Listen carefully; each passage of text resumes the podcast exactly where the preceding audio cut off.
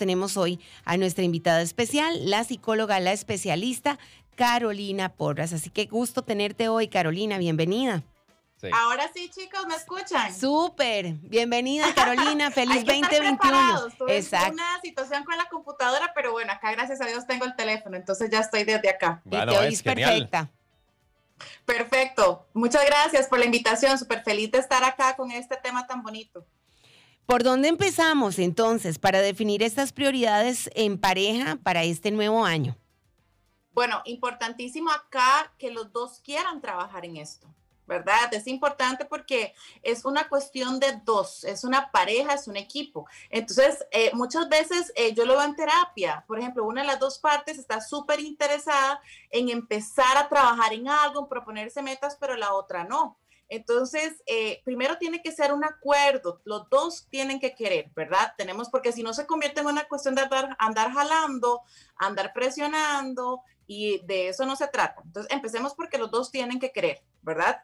Muy bien. Por ejemplo, Caro, si el año pasado eh, tuvimos algunas diferencias y entonces queremos buscar ayuda a nivel emocional, los dos deben querer, los dos quieren como, deben de buscar la ayuda, pero tienen que ser los dos. Sí, de hecho, aparte de la, la, ética profesional, es que principalmente en, bueno, en cualquier tipo de proceso terapéutico tiene que haber voluntad. Eh, a menos de que sean obviamente menores de 18 años, ¿verdad? Que muchas veces son situaciones que los padres pues pueden manejar porque tienen la patria potestad de sus hijos, pero cuando es mayor de edad, en cualquier tipo de terapia tiene que haber voluntad y disposición, si no difícilmente el proceso pues pueda surtir efecto, ¿verdad? Y en pareja siempre yo lo recalco, bueno, los dos están queriendo buscar la ayuda, los dos quieren trabajar, bueno, déjeme ver si convenzo a mi pareja, y ahí yo sí soy como muy clara de no, tiene que haber un deseo. Yo puedo mencionarle a mi pareja, mira, ¿qué te parece si este año trabajamos en algunas metas? Escuchen, bésame, me gustó cómo hablaron, lo que dijeron y la pareja puede decir, mira, sí, sí me parece, hagámoslo. Pero no llegar y estar, hey, ¿ya pensaste lo que te dije? Hey, porque recuerde, somos adultos. Nosotros no tenemos que estarle recordando a nuestra pareja las cosas tres veces al día, ¿verdad? Es un adulto. Si la persona quiere, pues va a hacerlo. Si no, pues también ahí tenemos que decidir si realmente es la relación o la pareja que yo quiero. Me encanta la claridad con la que hablas, porque yo creo que eso también vale la pena definirlo este 2021. Alguien ahora nos mandó un mensaje y dice que lleva eh, seis meses de relación, que ya ella tiene 32, su novio tiene 35 y que en qué momento sería el adecuado poder tocarle el tema de matrimonio en vista de que ya pasan los 30 años y ella sí se vislumbra en una relación más seria. Entonces, ¿qué te parece si venimos a darle respuesta? Porque así como ella, estoy segura que surgen... Eh, preguntas similares de las personas que nos escuchan. ¿Está bien? Bueno, vamos a seguir con más aquí en Bésame en la mañana, 8 con 21 minutos. Muchas gracias por, por acompañarnos. Y hay, hay mensajes ya que nos, nos van ingresando. Les, les eh, comentábamos y les dábamos la posibilidad de que pudieran escribir a través del WhatsApp. Dice, yo soy de Cañas, tengo un carácter fuerte y en base a eso se supone que mi pareja me engañó con unos mensajes con mujeres por Messenger. Me dice que vuelva y que me da la contraseña del Face para que confíe en él de verdad. Dice, ¿será de verdad eh, que me ama o no? Aquí tenemos a la psicóloga Carolina Pobres y con ella estamos hablando cómo definir prioridades en pareja para este 2021. Y yo creo que el tema este de confianza, sin duda alguna, es una prioridad siempre, ¿verdad, Caro? Sí, claro, por supuesto. Una es la base de la relación, ¿verdad? Si no, pues creo que no solo yo, sino también ustedes conocemos miles de casos en donde por la falta de confianza, en realidad la relación se convierte en una tortura por completo. Entonces, si no hay confianza en la relación, pues no van a tener una relación, ¿verdad? Difícilmente van a pasar como perros y gatos. Em, independientemente de, eh, eh, me llama la atención la, la, la, señalar el carácter fuerte, ¿verdad? Eh, pues eso no, no, no tiene que ver en una cuestión de confianza, no. Obviamente, desde el momento en que, como yo justamente ayer lo hablaba en terapia, la gente cuando intenta de nuevo, después de un tipo de, algún tipo de traición, mentira, ocultar información, este, e intentan volver, se frustran porque ya nada es como antes. y, y, yo les digo, pues obvio, nada va a ser como antes. Cuando uno decide empezar una relación después de una traición, de un engaño, una mentira, ocultar algo, eh, la relación tiene que ser tres veces más fuerte que antes, porque ahora tiene que cargar este evento, ¿verdad? Que aunque digamos, sí, todo queda atrás, pues no, empezamos con todo eso también. Y no podemos olvidar, o sea, eh, eh, una cosa es perdonar y sí, yo te perdono, pero obviamente esa situación pues probablemente va a estar ahí, aunque digamos que se empieza olvidando y todo, pues dígame cómo hacemos para olvidar así de cero, ¿verdad? Entonces yo siempre le digo a mis pacientes, tenemos que ser muy fuertes realmente si nosotras queremos y no estar esperando que todo sea como antes, obviamente hay una etapa de ajuste, ojalá puedan llevar la terapia necesaria, eh, hablar mucho y realmente saber que si se empieza, pues es también como con todo el reguero en la mesa y ahí poco a poco tienen que ir recogiendo, ¿verdad? Entonces van a ser unos meses también de ajuste. Pero desde el momento en que yo eh, decido intentarlo, pues obviamente tengo que hacer este voto de confianza con mi pareja, ¿verdad? Eh, si no, sinceramente yo no recomiendo intentarlo de nuevo si, si voy a estar sacando y preguntando y cuestionándome, me querrá, no me querrá, porque me convierto como en un detective, ¿verdad? Cualquier cosa que me diga lo estoy cuestionando y tampoco eso es vida, o sea, como siempre digo, estamos con alguien para estar mejor de como estamos solos. Si no, no tiene sentido. Excelente. Bueno, hablando luego del tema de esta chica que nos escribió, que ya llevan seis meses de salir, eh, ella también parte de sus prioridades es llegar a formar una familia, casarse. Eh, su novio dice que tiene 35, que en qué momento es adecuado poder hablar del tema de matrimonio, de formalizar, por así decirlo. Sí, yo en eso soy muy, muy, muy directa. A veces como que se llena de toda esta, em, como, como no sé, una, una, una nube o algo turbio alrededor de el querer casarme. Y es como, ay, no, no lo digas porque lo puedes espantar, no, no lo digas porque después se asusta, va a creer que eso es una, una intensa, ¿verdad? Ahora que dicen tanto esta palabra, pues no, o sea, si el casarse es un proyecto de vida, ¿verdad? Es, es, formar una empresa prácticamente. Y si para mí eso es algo importante, ¿por qué yo voy a tener que ocultarlo? ¿Verdad? Obviamente creo que ahí eh, está, está dentro de mis prioridades, como por ejemplo sacar un posgrado en el exterior, esta también es dentro de mis prioridades, como comprarme un lotecito y construir, está dentro de mis prioridades, o sea, el hecho de querer casarme no tiene por qué significar menos o ser más asustadizo que los otros proyectos. Eso es muy respetable y es una forma de cada persona. Entonces, si usted lo, de hecho, yo creo que más bien es de las cosas que tenemos que hablar casi que al inicio, cuando mm. conocemos a alguien, no es de que, y vos te quieres casar conmigo, no, pero sí dejar claro que dentro de mis proyectos eventualmente formar una familia. Qué lindo. Eh, tener, casarme, porque creo que es justo, es como decir, dentro de mis proyectos está irme a sacar una maestría a España durante dos años y no decirle eso a mi futura pareja y eventualmente es como, ¿cómo? Pero usted no me dijo nada. Entonces, es lo mismo, ¿verdad? Entonces, es algo que usted anhela, es un proyecto que quiere tener y es muy válido que usted pues lo comente al inicio, eh, de que obviamente ya está saliendo con alguien, a usted le empieza a gustar, ya son salidas y salidas, ¿verdad? Ya se ven constantemente, o sea, ya hay una, un vínculo. Desde el momento que hay un vínculo y usted ya siente que esto está eh, formalizándose, ¿verdad? Ya, ya, literalmente, como digo yo, se presentan a las familias y demás, pues también es importante mencionar que es importante para esta persona eventualmente una familia, igual que los hijos, igual que matrimonio y, estudios, trabajos, etc. La decisión es más poderosa que cualquier circunstancia. Bésame en la mañana. Seguimos con más aquí en Bésame en la mañana. Muchas gracias por acompañarnos, gracias por estar con nosotros y gracias también por estar eh, haciendo su reporte y, comentándonos. Hay varios, varios mensajes que nos ponen por ahí y que comparten con nosotros, que además les agradecemos porque eso es abrir su corazón. Totalmente. Aquí de los mensajes que nos han dejado, ¿qué dicen tú? Dice, buenos días, les voy a comentar mi última experiencia con mi pareja. Él, siempre decía, sí, claro, vamos a estudiar para ser más profesionales y tener nuestra cafetería y nunca matriculó un curso. Yo estudio para ser chef pastelera y hasta la fecha él no retomó el estudio y fue algo que me desmotivó. Yo continué porque ya tenía esta meta en mi vida definida, pero él de las palabras nunca pasó. Fue un emprendedor de palabras y yo de hechos, pero esto desmotiva. Saludos. Bueno, es que por eso hay que tener, hoy estamos hablando de esas prioridades que hay que tener claras siendo pareja, porque si no puede pasar esto. Entonces, claro, en este caso... Eh, pues, ¿qué le decimos a esas personas que están igual, en una situación parecida? Y es súper común, es súper común esto de que tal vez en el calor del momento y porque quiero complacer a mi pareja, pues le sigo la corriente, como decimos nosotros los chicos. Y aquí es importante algo, siempre yo le digo a, a, mis pacientes que cuando hablamos de metas, sean individuales, sean como una pareja, hay que poner un límite en el tiempo. ¿Verdad? Porque si no nos damos cuenta y tenemos tres años de querer hacer algo, ¿verdad? Y ya se convierte en frustración. Y sí es importante que llegado ese límite, decir, bueno, amor, está bien, pero eh, máximo, pongamos hacerlo para diciembre. Si llega diciembre y no lo hemos hecho, eh, ahí sí tenemos que llegar y hablar claramente, porque si no saben que se convierte en esto, en reclamos, en enojos, de un pronto a otro pasa algo tiene nada que ver con la cafetería y yo exploto sacándole los trapos sucios de que vos nunca tal cosa. Entonces son cositas que no vamos solucionando, que van llenando el saco. Entonces es importante que lo hablemos y que realmente yo defina, bueno, qué tan importante es para mí que mi pareja realmente me apoye en este proyecto o realmente yo puedo seguir sola. No ocupo que él sea el barista. ¿Verdad?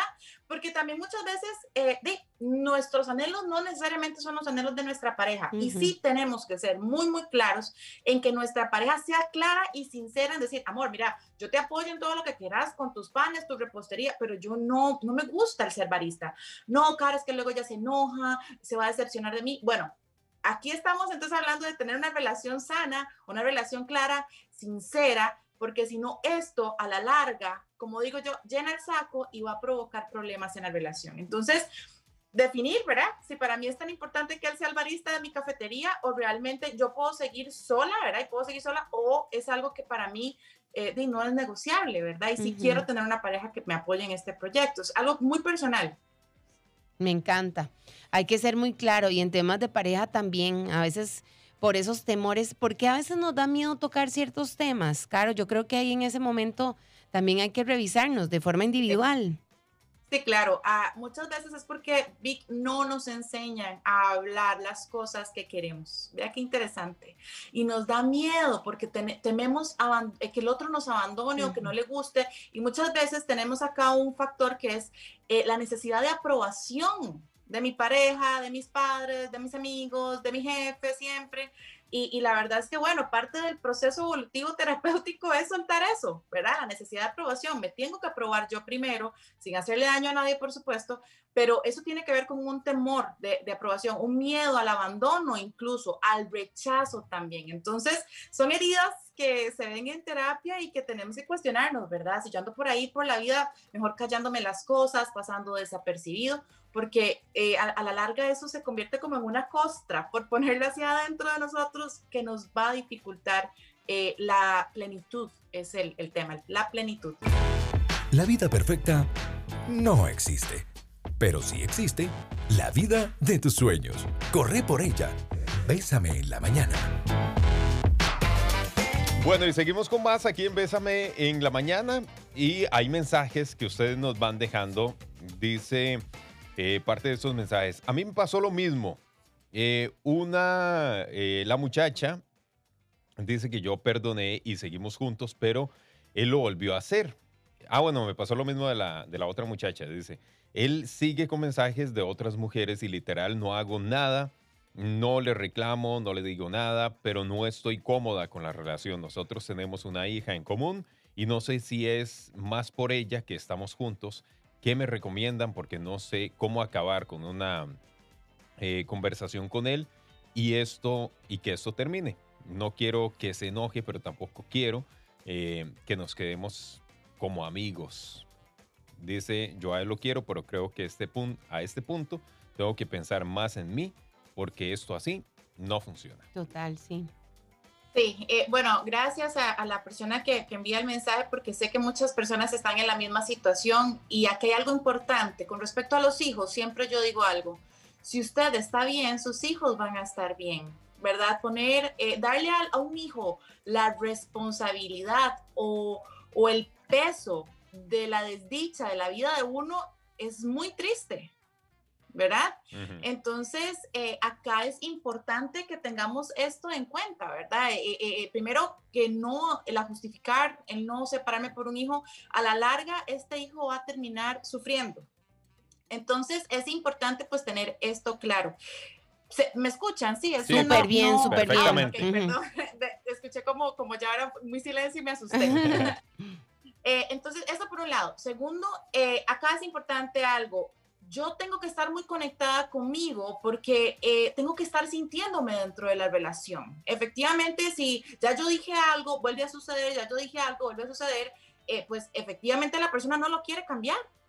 ¿Verdad? No es de que se me olvida, no es de que es que, ay, sí, se me olvidó el trato que hicimos, déjeme y lo vuelvo a hacer. No, tengo que tener muy clara mis prioridades también. Si dentro de mis prioridades la fidelidad y el respeto va entre los primeros lugares, es algo que yo no tengo que considerar si lo puedo negociar. Porque si yo considero que no lo negocio, pero a la larga lo termino negociando, ¿qué va a generar eso? Insatisfacción, va a generar mucha eh, frustración y, y no, volvemos al inicio, no va a ser una relación sana no va, no, no va a ser plena. Entonces acá es importante que, como bien usted lo dijo, eh, en realidad no es a este punto, tengo que pensar en mí. Nosotros siempre tenemos que pensar en nosotros, porque somos los únicos responsables de la felicidad de nuestra vida. Entonces, tengo que pensar en mí, por sentarme, obviamente no es una decisión difícil porque hay hijos de por medio, ¿verdad? Suena muy fácil ahorita acá que lo estamos hablando. Ojalá tener alguna guía que la pueda eh, eh, enfocar, ¿verdad? Que la pueda acompañar pero sí llegar y más allá de volver a negociar, creo que ya lo has hecho antes, o sea, ya lo escalaste y es el punto de, bueno, o sea, realmente yo quiero estar viviendo así. Y también algo importantísimo es cuestionarnos la vida que yo quiero en pareja. Esto es vital. ¿Por qué? Porque me repitamos eso, repitamos eso, Caro. La vida que la vida que yo quiero en pareja. Claro, yo me lo tengo que cuestionar, Vicky. Yo tengo que tenerlo claro, identificado. ¿Por qué? Porque cuando yo vaya en el camino, yo voy a decir, bueno, ¿qué tan lejos de lo que yo quiero está esta relación? ¿Verdad? Es como cuando yo me voy a comprar zapatos, ropa, lo que sea, yo llevo una idea de lo que quiero. Si no me termino poniendo los zapatos que sean y al final que digo, ay, esto no era lo que quería, pero ¿qué me queda? No, uno no viene a esta vida a ver qué le queda o esto es lo que hay. No, ¿ok? Tenemos que estar conectados, conectadas con nosotros y bueno, tomar las decisiones. Ahora bien, si queremos tomar decisiones sin consecuencias, pues de déjeme decirle que no es en el planeta Tierra, ¿ok? Cuando yo tengo una ruptura me va a doler, voy a pasar un proceso de duelo, me voy a extrañar, voy a llorar y todo, pero se supera con la ayuda adecuada y con la voluntad también. Entonces, bueno, también yo digo, por un lado vamos a pasar ese duelo, pero por otro lado vas a abrir espacio para poder recibir lo que querés. Porque si no, imagínense que es frustrante, ¿verdad? Pasar la vida uno diciendo, ¿qué hubiera pasado? Que aquí, y, e infeliz.